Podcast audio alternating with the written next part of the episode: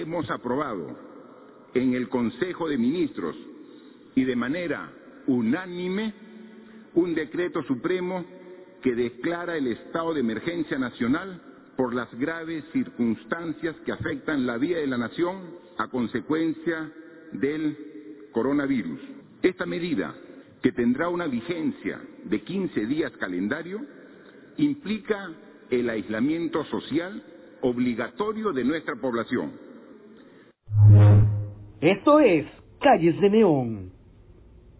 Soy Maggie Mirabal y junto a Cristian Espinosa narraremos lo último y más importante en política, sociedad, cultura, redes sociales y la realidad a, a nuestro modo. Bienvenidos y bienvenidas a un nuevo programa de Calles de Neón. Esta semana, un poco distinta a las anteriores, no vamos a poder grabar desde otra calle, ya vamos a comentar por qué, seguro que todos ustedes ya sabrán por qué. ¿Qué acabamos de escuchar, Maggie? Coméntanos. Hola Cristian, ¿qué tal? Bienvenidos a todos, a todas, a como este nuevo episodio un poco diferente. Bueno, vamos a comenzar pues por el tema de la semana, lo que nos está pasando a todos los peruanos en este momento. Como comentábamos la semana pasada, el tema, el coronavirus llegó ya con fuerza a nuestro país, tanto así que esta semana hemos iniciado con, y lo que veníamos escuchando, era la, el anuncio que hacía el presidente Martín Vizcarra, eh, anunciando, bueno, diciendo ya que esta semana y los próximos 15 días íbamos a empezar un aislamiento obligatorio, lo que se llamaría también la cuarentena. ¿Por qué? Porque el Perú ya empezó y ya está en la fase 3 del, eh, del, del virus, ¿no? Del virus de, del coronavirus, contagio. del contagio de coronavirus. Así es, el domingo pasado el presidente, bueno, era, no sé si secreto voz, ya varias, ya lo estaba comentando mucha gente en redes, que nos iban a poner en cuarentena porque el, el, en un primer momento se dijo, por favor, que fuera un aislamiento voluntario, quédense en sus casas, pero vean, o sea, ve- todos veíamos, el gobierno veía incluso que la gente igual seguía, salía todos los sábados, los fines de semana, fiestas, al parque, a pasear a la playa.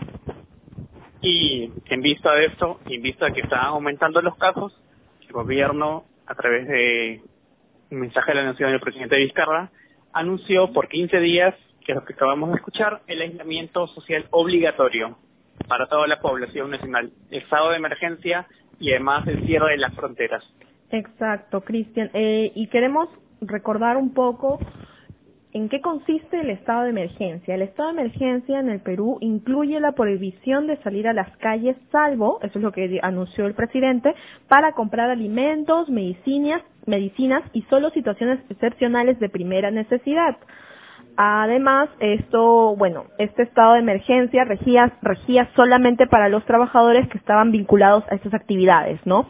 Venta de alimentos de primera necesidad, eh, venta de medicamentos, abastecimiento de eh, insumos farmacéuticos y medios de comunicación también estaban habilitados para este, para así poder transitar, ¿no? Los primeros días en realidad lo vimos como que había, hay, y hasta ahora hay mucho contingente, salieron la policía y las fuerzas armadas a, a las calles para ver las medidas, ¿no? En los primeros días en realidad se vio, se vio que la gente sí acataba, pero siempre habían ciertos, todavía ciertos, ciertos problemas con esto, ¿verdad, Cristian? Claro, la gente se empezaba... Porque, a ver, eh, los estados de emergencia no son nuevos. Si bien el estado de emergencia nacional sí es como que algo que no se ha visto mucho, pero, por ejemplo, cuando hay situaciones de por riesgo de lluvia o incluso por movilizaciones sociales o crisis así en algunas otras regiones, ya se se decreta estados de emergencia así por 30, 90 días. Pero ahora este ha sido nacional en todo el Perú, donde, como tú dices, que sale el ejército a hacerse también eh, ver por la seguridad eh, ciudadana, si ve alguna infracción, o sea, que está, ¿cómo decirlo?, capacitado, es- la ley le da como que el- todo el derecho de usar la fuerza. Exactamente, como se sabe en el estado de emergencia ya se restringen las garantías constitucionales, ¿no? El libre tránsito. Como decía Cristian, este estado de emergencia no es no es igual al que, por ejemplo, se decreta cuando a veces por lluvias, desastres naturales se ha presentado, ¿no? Este estado de emergencia vino con un aislamiento so- social para seguir expandiendo el contagio del coronavirus, ¿no?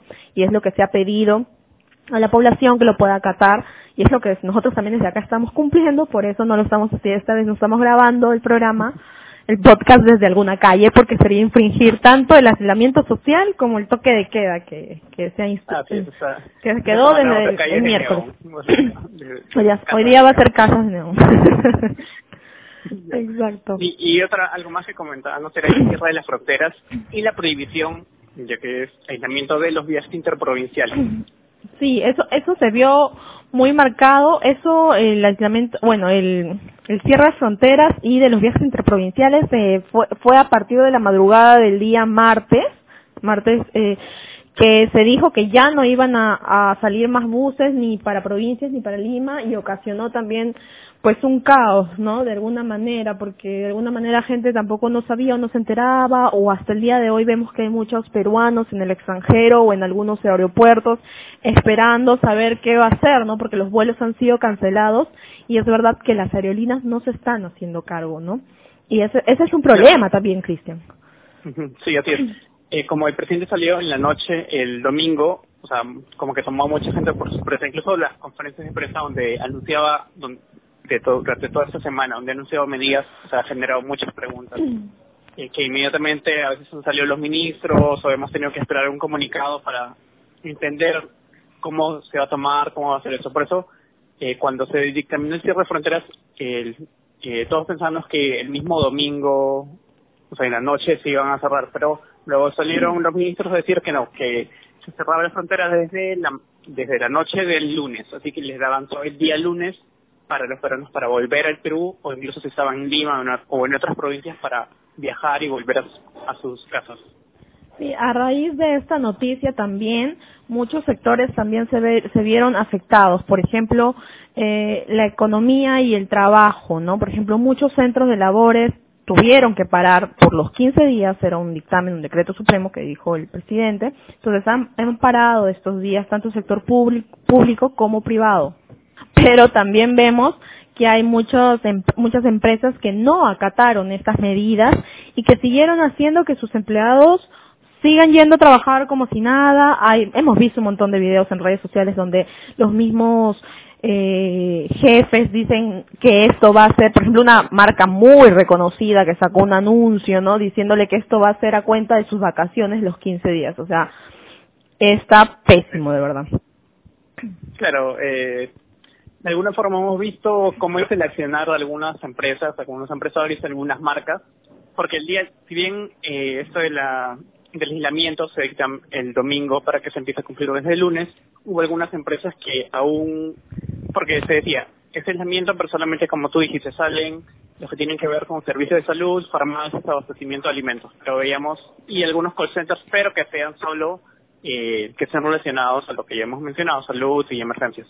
Pero veíamos que algunos aún los estaban, eh, les estaban obligando a ir a trabajar, incluso algunos trabajadores mostraban chat eh, de grupos de sus trabajos donde su- sus jefes o coordinadores le decían que tenían que venir sí o sí a trabajar.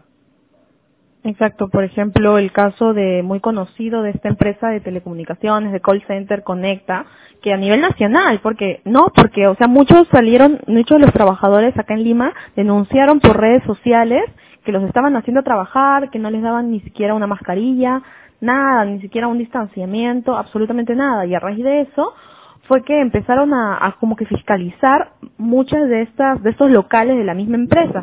Se vio el video, por ejemplo, de Conecta en Chiclayo, donde el mismo alcalde va y le grita al gerente, ¿no? Y luego acá vemos que está, o sea, que el, ahí en este centro de center está lleno, o sea, ni siquiera está lleno, como digo, personas. claro, habían 500 personas trabajando. Y luego más personas de la mismos, los mismos emplea- empleados, por ejemplo, entrevistaron a una chica de, de la sede del centro de Lima, de la Plaza San Martín, diciendo que igual, ¿no? Explicando ella que, por ejemplo, cómo era la medida, como explicabas, Cristian, que si bien el servicio de telecomunicaciones sí podía estar activo, era en cuestiones, pues, no que correspondieran a alimentación o servicios de farmacia o atención al cliente, pero en este caso ellos decían que seguían haciendo el servicio de ventas a, a público de Argentina, de Chile, entonces esto es netamente comercial, monetario, no podemos perder, ¿no? Es lo que ellos quieren. Y después de esto, Cristian, a los pocos días, creo que me, me parece que el día siguiente, el local de Conecta en el Callao, uno de los chicos, de los trabajadores, dio positivo para coronavirus. Así es, o sea, es como decirlo, una muestra de él, de que si no estamos tomando, o sea, una muestra real, porque hemos visto que los hacen ir a trabajar y vemos a los pocos días que alguien está positivo, o sea, cuánta gente se ha podido o se está contagiando por este mismo caso. Como lo dices, el caso de Conecta, incluso el caso de otra otra empresa MDY, Ajá. en Lince, eh, eh, que también es de, call center. Exacto, exacto, también es de call center. Y entrevistaron en algún medio a una trabajadora y ella mencionaba que estaba con fiebre, había estado con tos el día y no le habían hecho caso, le habían dicho, ni siquiera le habían dejado ir a su casa. Y, e incluso lo que había hecho durante todo el día lunes, su trabajo había sido solo mandar dos correos o responder dos correos que ni siquiera estaban relacionados al tema de emergencia. Entonces son muchos. como dices, en redes sociales eh, los mismos trabajadores han estado se han visto muchas denuncias incluso que cuando que la policía ha entrado a estos eh, edificios por ejemplo decían que habían entrado a algún edificio y solo habían llegado hasta el cuarto piso y ellos a todos los trabajadores los habían enviado al quinto piso quinto sexto piso para que no no vean que están que siguen trabajando. Entonces vemos también que hay muchas falencias en ese en ese caso. Y no solo mire, bueno, Cristian, estamos hablando de los trabajos formales, ¿no? Hablamos también de la no tanto, yo creo que no tanto mencionar la informalidad, sino sabes que también, Cristian, los trabajadores independientes que que hay en el Perú, en todo el Perú, no estoy hablando solo de Lima. Hay mucha gente que vive del día a día. Esto también ha sido muy criticado, ¿no? Hay personas que tienen un trabajo independiente que muy aparte, estamos hablando muy aparte de la informalidad, que eso es otro tema, pero hay personas que viven el día a día, que tienen un trabajo independiente y eso en realidad en todos estos días, porque el presidente Vizcarra ha salido a hablar todos estos días después del anuncio del aislamiento eh, por los 15 días, la cuarentena, eh, ha salido a hablar todos los días y en realidad no menciona, no ha mencionado la ministra de Economía tampoco qué va a pasar exactamente con las personas que tienen un trabajo independiente, que viven del día a día.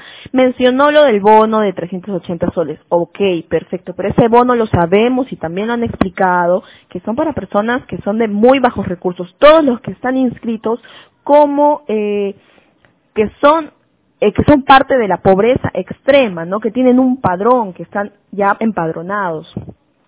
Y lo entendemos y está bien, pero ¿qué pasa también con las personas de trabajo independiente? Ese es un tema que en realidad pienso yo que el presidente tiene que tomar en cuenta, que no lo han hablado o no lo tocan a fondo. MIPES, pymes, o gente que trabaja independientemente, que tiene un negocio, que vive del día. Como te digo, no hablamos solo de la informalidad, porque hay mucha gente que tiene sus negocios independientes trabajando en la formalidad, pagando sus impuestos mensuales a la SUNAT, a los municipios. Entonces, yo creo que es un tema que también debería haber y que no han hablado en todos estos días, Cristian. Claro, solamente como decías lo de los 380, que la misma ministra ha dicho que va a ser solo para población eh, pobre y pobre extrema, pero hay, hay mucha gente que vive como desde el día a día, que tiene trabajo, y no necesariamente son o sea, informales, porque además ya sabemos que aquí en el Perú más del 70% de trabajadores son informales. O sea, y las medidas que se ha dictado es como que directamente para las empresas formales y para la población pobre y muy pobre.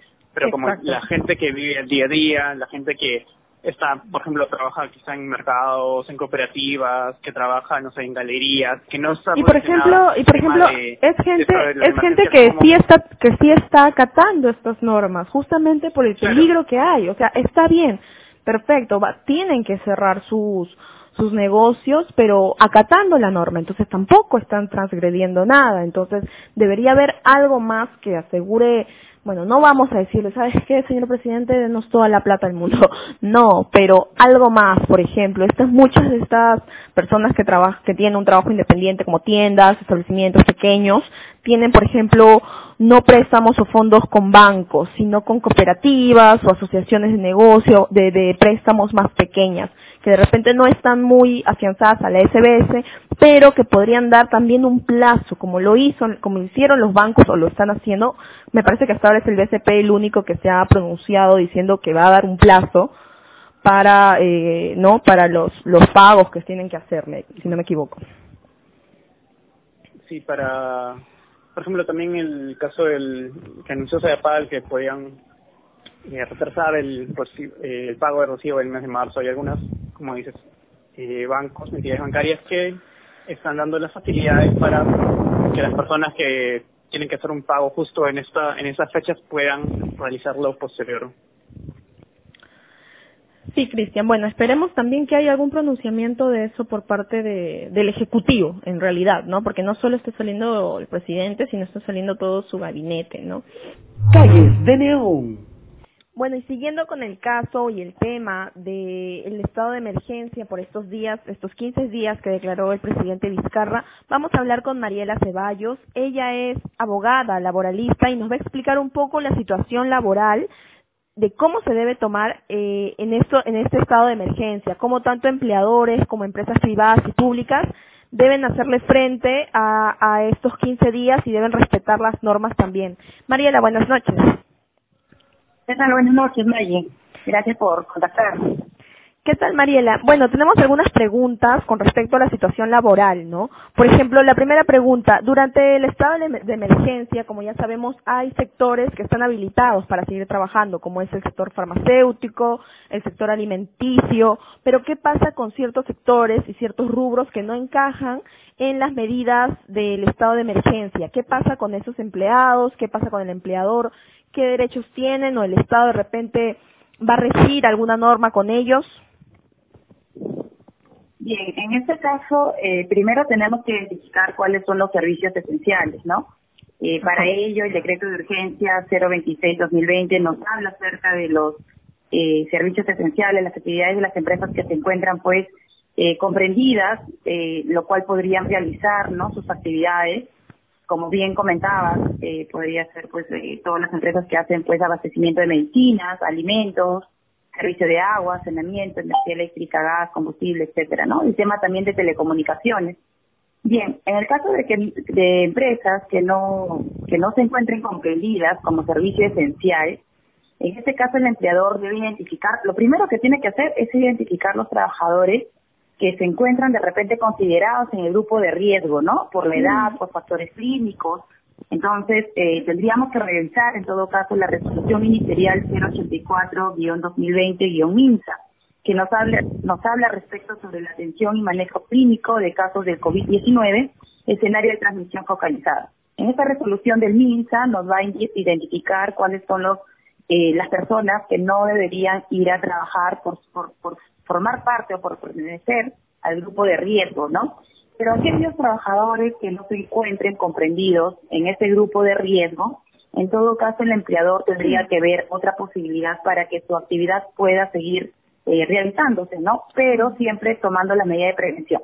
Por ejemplo, si hablamos de trabajadores que eh, por la actividad de la empresa no es un servicio esencial, en todo caso tendrían que ver de repente el trabajo remoto. Esto quiere decir de que tendrían que elaborar desde el lugar de su aislamiento. Algunos pues podrían realizarlo desde su domicilio, ¿no? Entonces, si es que eso es factible y es compatible, ¿no? Con la realización o la naturaleza de las funciones del trabajador, se podría dar esta primera opción. En el caso de que no se podría dar de manera remota, en ese caso el empleador debe otorgar una licencia con goce de haber, sujeta a compensación posterior.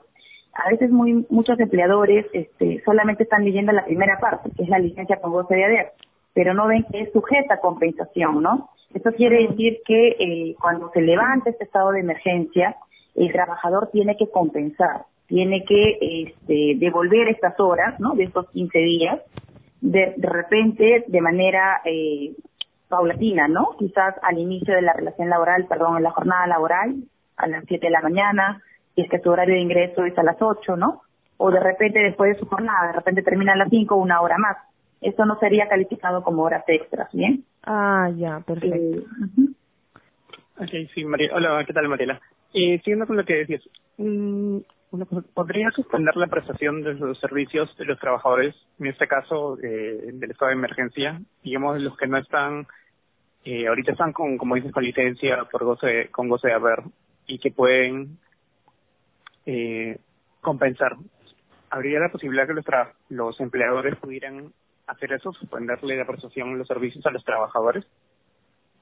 Bueno, como bien les comentaba, se habla de una suspensión con goce de haber, pero aquellos trabajadores que están, por ejemplo, con una licencia de maternidad antes del estado de emergencia que ha sido declarado por el presidente, eh, esta licencia de maternidad, en este ejemplo, continúa, ¿no?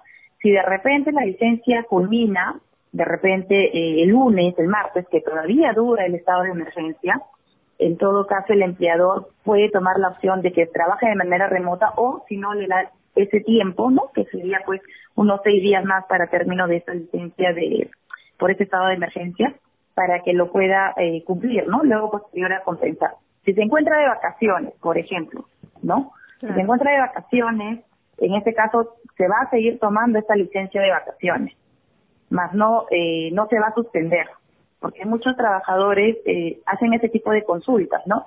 Este, yo pedí de repente mis vacaciones el 16 y terminaba el 30 y justo se dio el estado de emergencia. En este caso eh, va a valer ya el acuerdo firmado anteriormente con el empleador y el trabajador. No significa que hay un incumplimiento. Eso es lo que tienen que tener muy en claro los trabajadores. No se habla de incumplimiento. Ah, entonces de todas maneras, si ese trabajador en ese periodo está de vacaciones, las vacaciones van a seguir y tal porque ya estaba va a continuar porque ya se acordó previamente no eh, lo que no se va a dar es en el caso que el empleador eh, tome la decisión de manera unilateral de aquellas vacaciones que de repente estaban eh, por disfrutar, ¿no? De repente ya cumplieron un año más en la empresa y ya tienen los 30 días para gozar. En este caso, el empleador no podría tomar la decisión de manera unilateral de tomar del todo. Lo que podría darse, o la figura que se podría dar, es que el trabajador eh, lo solicite. Si el trabajador lo solicita, en ese caso, sí se tomaría de repente las vacaciones de infracción o en todo caso el adelanto a futuro de vacaciones, ¿no?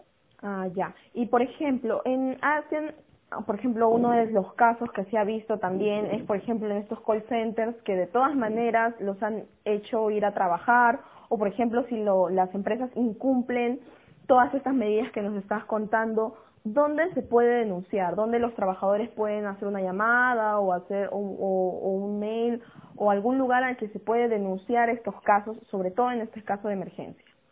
En este, en este estado de emergencia. Eh, ah, claro, eh, bueno, en esta situación las denuncias lo pueden realizar.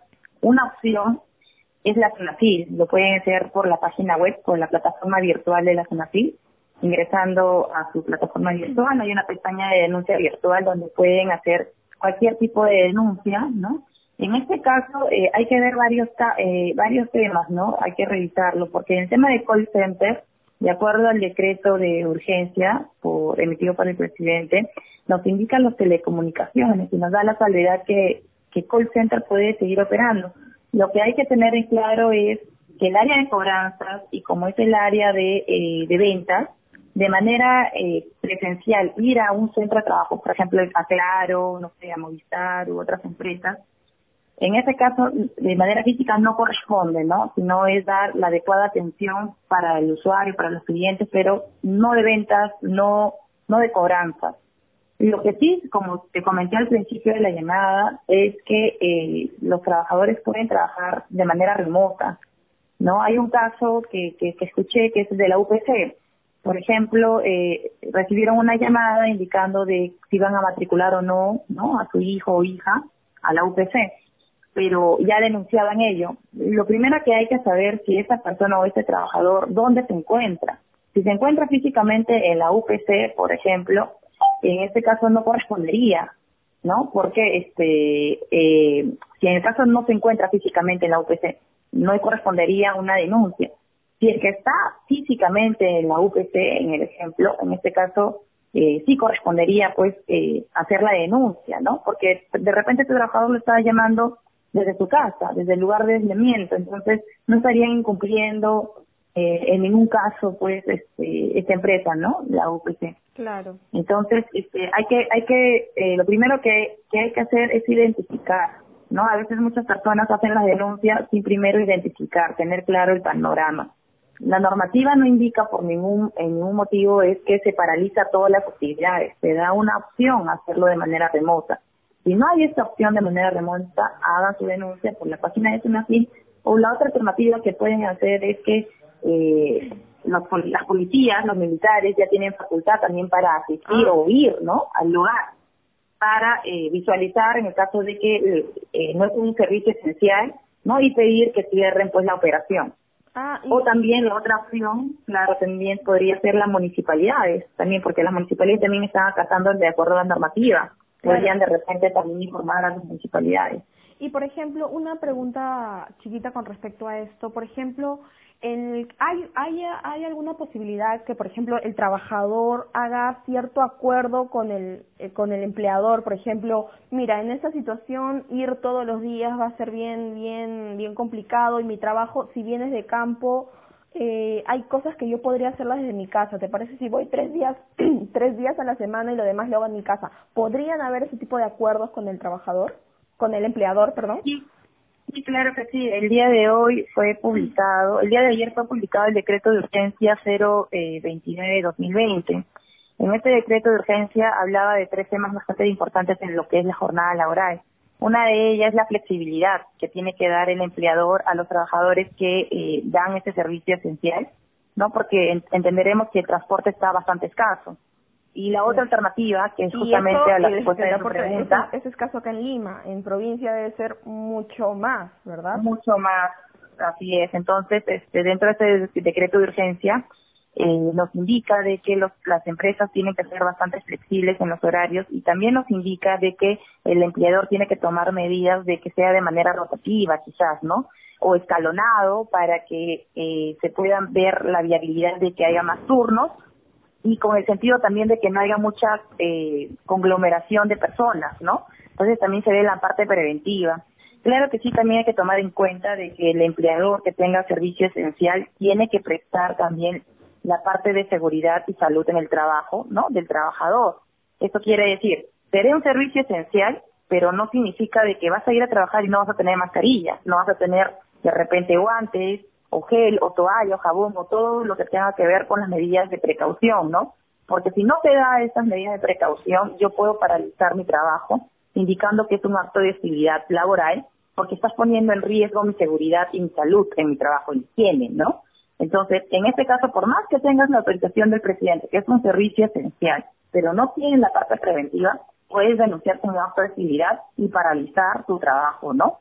Mm, Y con respecto a la compensación, de acuerdo a la pregunta que me hacías, este, sí, de acuerdo al decreto urgente 029 de 2020 nos indica de que es un acuerdo de ambas partes. Si ambas partes acuerdan de repente hacerlo, eh, estas horas que se van a tener que recuperar de manera física, tres horas a la semana, y otras que puedo hacerlo de manera remota, también, pero todo eso, la recomendación es que quede por escrito, ¿no? claro. Entonces, también nos dice la normativa que a falta de acuerdo corresponde la compensación de horas posterior a la vigencia del estado de emergencia. Perfecto. Ok, Mariela, y otra pregunta. En caso que esas empresas, por ejemplo, las que no son de servicios esenciales, estén atendiendo, estén llamando a sus trabajadores a laborar, eh, les, ¿qué, ¿qué sanción o a cuánto es la multa que les, les, corresponde? Y si hay, por ejemplo, eh, empresas o que están laborando ahora que no les corresponde o no, no están no les están dando las facilidades a sus trabajadores, ¿la policía puede intervenir en ese momento o hay que esperar, digamos, hasta que se restablezca para que la SUNAFIL pueda actuar?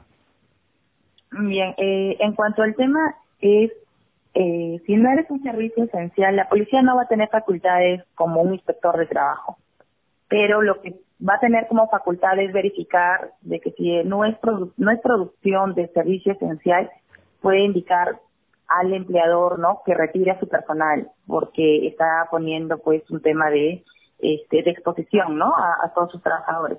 Pero no va a multar, porque esa no es la facultad del, policía o del militar, ¿no? Pero es una ayuda. Y bueno, el tema de incumplimiento de la normativa, ¿no? En el caso que los, que los empleadores no, no desarrollan una actividad esencial y continúa exigiendo a sus trabajadores la prestación de los servicios, podría configurarse una infracción muy grave, tales como el incumplimiento de la disposición relacionada al tiempo de trabajo, así como ser considerado también un acto de actividad laboral. Va a depender las multas de acuerdo a la gravedad de la infracción y de acuerdo al régimen, eh, eh, régimen laboral que tenga cada empresa. Hay una tabla de multas de la zona FIL que lo pueden visualizar eh, en el decreto supremo 019-2006, ¿no? En el artículo 48 nos habla de una tabla de multas de cuánto asciende la gravedad, ¿no? Por ejemplo, si es una microempresa y estamos hablando de accesibilidad o incumplimiento de la jornada, eh, podría alcanzar de 0.23 UIT a 0.68. En soles es 969 soles hasta 2.924 soles. Si es una pequeña empresa, eh, la infracción sería pues muy grave, 0.77 de OIT hasta 7.65 OIT, que sería entre 3.311 soles hasta 32.895 soles. Y por último, las no MIPE, que son régimen general. Esas serían consideradas como muy graves de 2.73 hasta 52.53, ¿no? De 11.309 hasta 225.879 soles. Wow. Y, y hablando también de esto, Mariela, por ejemplo, se ha visto el caso de, de la TAM, por ejemplo, que, que indicó que sus mismos empleado, empleados habían decidido reducir su sueldo. ¿Esto es posible? ¿Es posible que se reduzca? O bueno, ellos dijeron que han sido los empleados, ¿no? Quienes ellos han dicho mismo, bueno, vamos a reducirnos el sueldo por este tiempo, pero es posible que una empresa en este momento de estado de emergencia reduzca la remuneración o simplemente eh, o la categoría de los trabajadores? Mm, bien, no, no es posible que se reduzca la remuneración ni la categoría. Eh, recientemente tenemos una ley que es la ley 3709, esta fue publicada en diciembre de 2017 en su segunda disposición, ¿no? Donde nos indica sobre el tema de equidad laboral, nos hacía una modificación de la normativa de la 728, donde nos indicaba que no es posible la reducción de la remuneración y la categoría. Anteriormente nos decía la normativa de que no podría ser posible la remuneración o la categoría salvo acuerdo, ¿no? Pero actualmente con la última modificatoria nos indica no es posible la remuneración y la categoría y con ello termina, ¿no? Esto significa de que este, no puede haber reducción así hay acuerdo por parte del trabajador o porque solicitó el trabajador, no sería viable, no sería posible, ¿no? Perfecto. y esto aplica también para el caso de lo de las vacaciones, digamos, o los de lo, las licencias de cosas de ver así digan, digamos, que se le está quitando las licencias porque no, porque ambos lados están de acuerdo, igual aplicaría o eso es. Para el tema de las vacaciones, eh, eh, actualmente la normativa nos indica que si esa solicitud del trabajador y el empleador lo acepta, en este caso sí se podría dar el tema de las vacaciones. Pero si de manera unilateral el empleador toma la decisión, en este caso no corresponde. ¿no? Y en este caso sí se podría constituir una infracción por parte del empleador. Por ningún motivo se podría dar de manera unilateral sí se puede dar, porque la normativa o los decretos que han sido pues emitidos durante esta semana no indica eh, que no sea posible. Lo que deja la facultad es que el trabajador lo solicite. Si el trabajador lo solicita por escrito y lo firma, en este caso sí se podría tomar a cuenta de las vacaciones. Pero tendrían que evaluar en realidad, porque la licencia con goce de haber, ojo, no se olviden que son trabajadores que están en planilla, eh, solamente se va a dar siempre que sea compensado.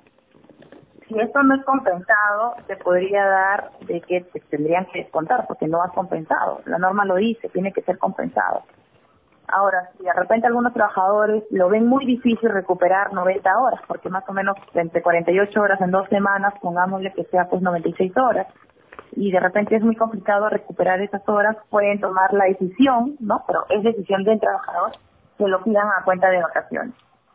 Muy bien, Mariela. Muchas gracias por aclararnos esas dudas que teníamos y especialmente a todos los, nuestros oyentes, porque, como dices, estas últimas semanas hay gente que ha estado consultando porque apenas salía el presidente se emiten decretos, a veces eh, los trabajadores no sabían eh, qué podían hacer, qué no se podía hacer, o incluso los mismos empleadores, cómo, cómo no saben cómo se iba a... Eh, claro, cómo actuar ante la norma, las horas. Ajá, claro. Sí, y... Claro. Más bien, muchas gracias a ustedes por contactarme, igual a, todos sus oyentes. Espero haber aclarado sus dudas. Perfecto, entonces ya saben... ¿Si puedes repetir a ti cómo te encontramos en redes? en, en, mi caso, bueno, si me quieren hacer más consultas, pueden hacerlo por LinkedIn a través de Mariela Ceballos, ¿no? Me pueden seguir y ahí podrían en algunos momentos siempre estoy este, publicando algunos tips, ¿no? Para los empleadores, los trabajadores. me pueden seguir también a través de, de esa plataforma. Perfecto, Mariela. Muchas gracias por tu comunicación, muchas gracias por habernos también abierto un poco más el panorama y saber más los derechos también que tenemos y los deberes también que tenemos que cumplir como, como trabajadores. Calles de Neón.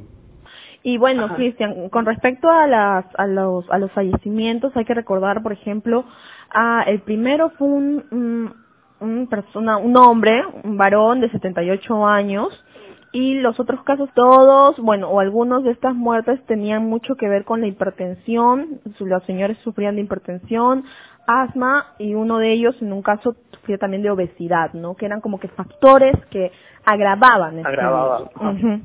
Pero en realidad nadie está libre, ¿no? Hay que seguir cuidándonos, seguir tomando las medidas. Y es, bueno, lamentable con sobre todo uno de los casos, ¿no? Y también muy Pero el- cuestionado, muy cuestionado, el señor de 69 años, ¿no? De Miraflores, si no me equivoco. Al que, exacto, la segunda víctima, si más no me equivoco, su médico, que el médico le tendría que daba cuenta, o sea, cuando aún no se tenía la cifra oficial o los, las versiones oficiales de que el señor había ido para que le dieran la, le habían tomado la, la prueba de si, si era del coronavirus. Y luego, eh, como que se demoró una especie de tres días en darle la respuesta y cuando fue a llevarle como que ya Claro. la persona ya había fallecido. Sí, en realidad él fue, se hizo la prueba, el señor, si no me equivoco, había llegado de España. Él se fue a realizar la prueba, pero bueno, los del MINSA o de salud, si no me equivoco, ellos dicen que, claro, pasaron unos días y intentaron comunicarse con el señor, pero nunca les contestó.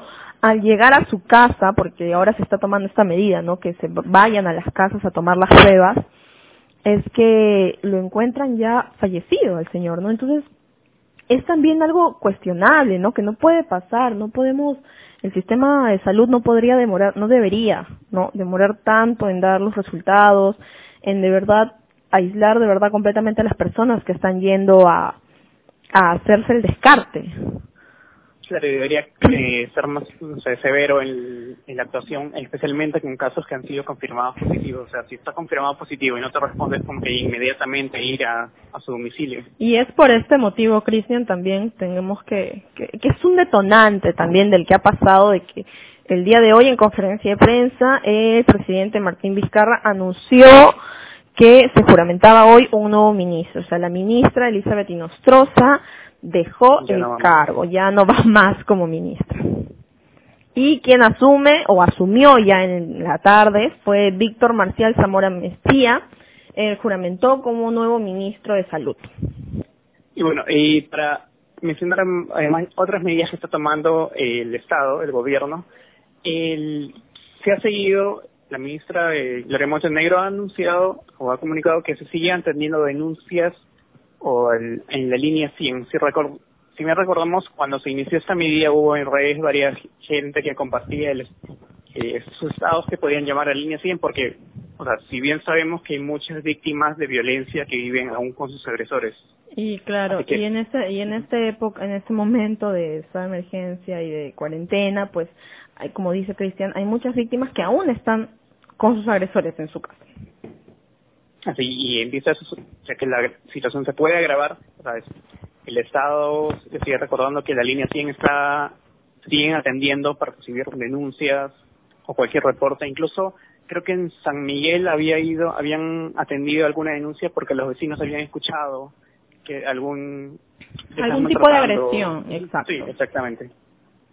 Sí, entonces, bueno, recordemos esto, ¿no? La línea 100 sigue activa para eh, recibir denuncias, seguir atendiendo estos casos, o sea, no se cierra, no no hay eh, no hay restricción en este momento en, este momento de estado de emergencia.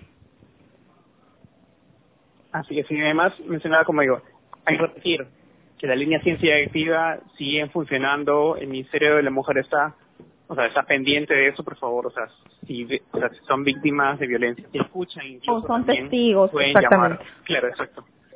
Incluso o sea, también están aún funcionando los centros de acogida para los adultos mayores, niños y adolescentes. Calles de Neón. Bueno, Cristian, en otro tema vamos a comentar que en todo este tiempo hemos visto a la gente también este que, que no han adoptado las medidas, ¿no? Hay, hay más de, como mencionaste tú al principio, Cristian, creo, ¿no? ¿Cuántos habían sido muchos los detenidos por no acatar este el aislamiento social? Sobre todo hemos visto los casos en Miraflores, ¿no? En distritos que tienen la mayor incidencia de casos. Coméntanos un poco.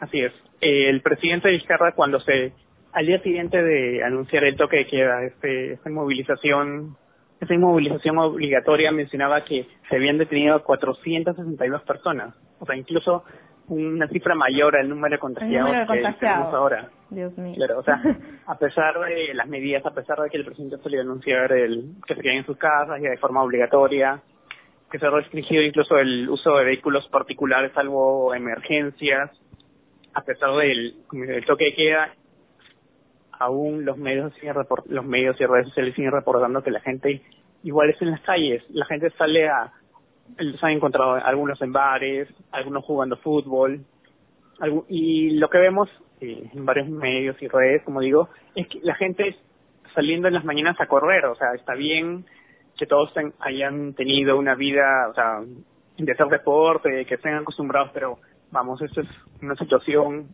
de emergencia y tenemos que mantenernos en casa, seguir las recomendaciones y lo que nos dice el gobierno, o sea, eso de salir a la calle, aprovechar, eh, por ejemplo, se veía... que aprovechar, en realidad no podríamos que Claro, aprovechar, ¿no? claro, estaba, corría como que por media hora, pero con su bolsa de pan en la mano. O sea, si lo detenían era, no, estoy yendo a comprar el pan. Pero estaba como que media hora dando vueltas en la calle. Yo eso no había visto. bueno, de verdad, este, las personas, de- bueno, debemos, ¿no? Y desde acá decirles que, que hay que acatar, ¿no? Para que esto no, no perjudique más. Si nosotros no, no acatamos las normas, no seguimos con estas indicaciones, esto va a empeorar, como ya ha pasado, ¿no? El objetivo de que sean 15 días es porque para que este virus, o sea, sabemos que el virus vive 15 días en el cuerpo, entonces es por eso que se ha tomado esta medida de 15 días, ¿no? Para que no siga propalándose y que en estos 15, o sea, vamos a ver en realidad si esto sirvió o no cuando pase esto. Si en estos 15 días no aumenta o sube excesivamente el caso de contagiados, es que esto ha tenido una buena una buena repercusión, ¿no, Cristian? Claro, justo era lo que decía el presidente hoy día, el viernes, en la conferencia de prensa. Seguro que van ahora van a seguir subiendo casos, pero si todos seguimos, eh, si todos nos quedamos en casa, seguimos las normas de prevención, evitamos salir y no salimos, o sea, como decía, a correr, a comprar, o sea, a pasearnos, en los 10 días que quedan de esta, de esta cuarentena, vamos, eh, lo que vamos a ver es que se va a llegar a un pico alto de, de contagios y luego va a empezar a descender, que es lo que se quiere. Y una vez que empiece a descender, eh, se van a ir a, eh, aminorando las medidas que se tienen, supongo que se, ya se restablecerá, se quitará el toque de queda y, y la gente empezará ya, ya empezaremos a hacer nuestras, nuestras actividades eh, como antes, que es lo que se quiere. ¿Qué es lo que se quiere? Lo que todos queremos, ¿no? Tener una una vida como la que teníamos antes, ¿no? Es, es lamentable en Para que no realidad. haya más víctimas. no queremos que haya más. Nadie, creo, ¿no? Porque nadie está libre, o sea, de verdad, te puede pasar a ti, te puede pasar a mí, a la familia, o sea, eso es lo, lo peor, ¿no? Y Cristian, para dar un poquito más de información que la gente pueda enterarse, porque también han estado circulando en redes, en algunos lugares, en, algunos sitios, la información de qué es la fase 3, que lo mencionó el presidente en el momento que, dio los, los 15 días de aislamiento social y que también lo ha mencionado en las conferencias de prensa. Según el doctor Elmer, Huerta en comunicación con RPP, explicó que era la fase 3 del, virus, ¿no? La fase 3 de una pandemia. Esto es lo que indica es que el virus ya está en la comunidad, que es, es- que es esperable, ¿no? Que se espera. Pero ¿qué implica que esté en la comunidad? No implica que el virus esté en el aire. Eso no quiere decir implica que circula en las calles a través de las personas. Ese es el fundamento científico para contrarrestar esta información. O sea, no es que tú salgas a la calle y el virus ya está por la calle y te puedes contagiar en algún momento. No. Es que está en la comunidad porque las personas lo tienen. Entonces, es más fa por eso es que se busca este aislamiento, para que no haya contacto. Claro, por eso es importante el lavado de manos y si van a estornudar, cubrirse y seguir las indicaciones, que son las indicaciones que están dando no solo aquí, que está la misma Organización Mundial de la Salud, yo también lo del metro de distancia, no estar en lugares eh, con mucha gente alrededor, que era lo que veíamos en los primeros días, vehículos eh, con bastante gente, que es lo que se ha ido reduciendo desde el lunes hasta el día de hoy. Claro, y, otro dato más sobre cómo, eh, ¿cómo? Como que como algunos peruanos están tomando conciencia que aún siguen haciendo llamadas broma a la línea 113. Eso, Cristian, me parece inconcebible, de verdad. Incluso el presidente decía que un mismo número que hace, que, o sea, según lo que ellos han, los reportes, que hay un mismo número que ha hecho como 10 llamadas. ¿El mismo número? Sí, ha hecho 10 llamadas. O sea, ¿cuál es el objetivo? No entiendo. No sé, tendrá suficiente tiempo libre, no sé, la verdad, pero me parece inconcebible que haya gente que se dedique a esto durante este, tiempo de emergencia. Y en realidad esto de las llamadas bromas siempre lo hemos visto también con, con las alertas al 105, a las llamadas de emergencia. El número de los bomberos. El número de los bomberos. Y a raíz de esto, Cristian, han sido canceladas 78 líneas telefónicas por llamadas falsas al, ciento, al 113, que es la línea que está habilitada ahorita del MINSA, ¿no? sobre todo para los casos de coronavirus. Hacer hincapié que siguen las indicaciones. Y sobre todo hay que tener conciencia de lo que estamos viviendo ahora, ¿no? No es algo que... Claro, no es un juego. No, es, algo que, que, esperábamos tampoco, Cristian, o sea, no era, era algo que de repente también en algún momento lo vimos lejano, lejano, o no lo vimos tan creíble, pero es algo que en realidad está afectando muchos ámbitos de aquí, ¿no? Mira, sociales, eh, económicos y hasta políticos. ¿No, Cristian? Así es. Y justo sobre eso vamos a hablar ahora. Sí. Eh, una noticia que sorprendió este, también esta semana durante este este, esta semana de toques de que estamos en emergencia ha sido que el expresidente Alejandro Toledo eh, se le otorgó eh, la la libertad bajo fianza. la libertad bajo fianza, una fianza estimada en un millón de dólares en Estados Unidos. Que pague ese millón de dólares y podrá ir a su casa eh, por temor a estar a poderse contagiar del coronavirus allá en prisión. Y accedió a esto, ¿verdad? O sea, él ya está, él ya está. Claro. Imagínense, Toledo ya está ahorita con un arresto domiciliario y en vigilancia por GPS él ya no se encuentra es decir, un billete electrónico. Ajá, él no se encuentra ya en la cárcel, en una, una dependencia allá en Estados Unidos. Así es. Y aquí en Perú hay políticos que también están siguiendo esta, este camino, este pedido de, de salir de prisión o, pedido de arresto domiciliario por temor a contagiarse con el coronavirus. ¿Quiénes, quiénes son? Ya, uno de ellos es el ex ministro César Villanueva y el ex secretario general de Fuerza Popular Jaime Yoshiyama. Ellos también buscan salir de prisión argumentando un posible contagio del coronavirus y que están vulnerables, ¿no? Eh, siguiendo de alguna manera el ejemplo de, Alejandro Toledo en Estados Unidos.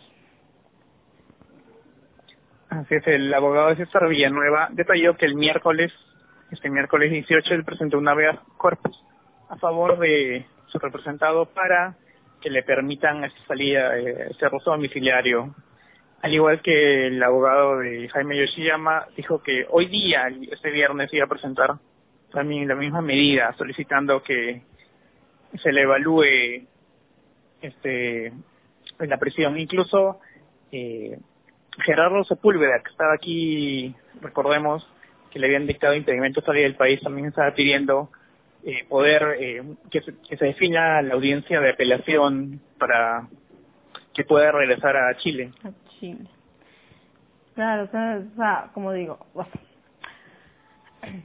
este este tema, esto que nos está pasando, está afectando a muchos en muchos sectores. Por ejemplo, a nivel político hay que también ver, ¿no? O sea, está bien, estamos en emergencia, pero de alguna manera ellos también van a querer pues buscar su beneficio, ¿no? Mm, claro, desde luego, que es por eso que están presentando estas medidas. Porque incluso el INPE, o sea, ya ha confirmado que no tienen, no hay ningún caso eh, de algún interno que esté presentando síntomas o haya dado positivo a alguna claro, no, prueba. No, no se ha visto nada de eso y justamente sería un poco o sea, sería como, ¿no? Como si sabemos que ahorita la transmisión es por personas que están ahí, ¿no? O sea, y no, no Claro, y habría, no habría. incluso impedido las visitas los establecimientos penitenciarios. Claro, entonces, bueno, es algún recurso de los que se quieren, pues, agarrar, ¿no? Para poder seguir con sus Dejar artimañas. Calles de Neón. Y para culminar este este programa aquí bajo bajo cuarentena, Bajo cuarentena. eh, queremos dar unas, ya que eh, desde el día lunes hasta el, la siguiente semana vamos a tener que estar en nuestras casas, había muchas personas que han dado opciones, digamos, para que la gente que esté en sus casas, tranquila, digamos, digamos porque, digamos, lo tal cual es, porque hay gente que sí puede estar en su casa tranquila, sin preocuparse, porque ya lo hemos dicho, hay gente que vive el día a día y no tiene esa facilidad, ese esa comodidad de sentarse a ver televisión, ver Netflix o lo que sea, porque Exacto. tiene que estar viendo cómo cómo sobrevive durante estos 15 días. O como hay un sustento, claro. Pero para los que sí pueden, vamos a dar algunas para amenizar, para recomendaciones. amenizar un poco, ¿no? De repente cierto cierto sector de la población. sí, hay muchas plataformas que han habilitado, por ejemplo, o artistas que están haciendo muchas transmisiones en vivo, ¿no? Para amenizar esto, por ejemplo, uno de los que escuché que fue los primeros y me gustó mucho fue Fabricio Aguilar, el director peruano, habilitó sus cuentas de Vimeo para sus películas. Entonces, él está en su Facebook, las ha puesto, entonces para que todo el mundo pueda verlas, ¿no? Entre ellas este, está Paloma de Papel, Tarata, eh, Al Norte, o sea, películas peruanas muy buenas y de buena calidad que de verdad sería genial que en este tiempo se puedan, se pueda aprovechar, ¿no? Para ver. Así es, incluso el- la página Cine Encuentro ha publicado una lista de más de 60 películas, como decías, entre perua- entre películas y documentales peruanos que eh, están gratuitos de manera online para verlos. Incluso el lugar de la memoria eh, Ujú. también ha publicado, si entramos a su web podemos hacer un recorrido virtual por eh, ah, Loom sí, claro. de también forma gratuita. Han abierto los museos también, no me acuerdo dónde también. Sí, muchos artistas están haciendo transmisiones en vivo, por ejemplo, hace unos días, si no me equivoco, el lunes o el martes, Armonía, Armonía 10 hizo una transmisión en vivo, ¿no? Un concierto, si no me equivoco, hoy día lo iba a hacer este también Tony Rosado, bueno, para los que les gusta la cumbia, ¿no? claro, así es. Y e incluso el, También hay muchas Claro. plataformas que han habilitado libros, muchos libros, ¿no? Para Sí, descargar. justo eso iba. Incluso el Instituto de Estudios Peruanos está ofreciendo 50% de descuento en libros electrónicos durante esta fecha y descargas gratuitas de sus agendas de investigaciones. Me parece que un repositorio de la Católica y de San Marcos también los habían habilitado de manera gratuita. Así que creo que no hay que decir tanto, hay que aprovechar este este tiempo, pero de repente podemos culturizarnos más, ver un poco más de películas, de repente pasar más tiempo en familia, en realidad, ¿no? Ahí te puedes conocer mucho mucho más, ¿no? Y, claro, ejemplo, y aprovechar los, los recursos que ofrece ahora Internet, o sea, aprender algo durante estos 15 días o reforzar algún conocimiento.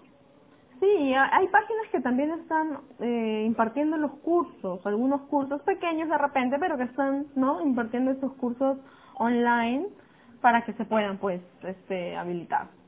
Mm, creo que con eso vamos a cerrar esta, esta edición Esta en edición cuarentena. extraordinaria de Calles de Neón. Sí.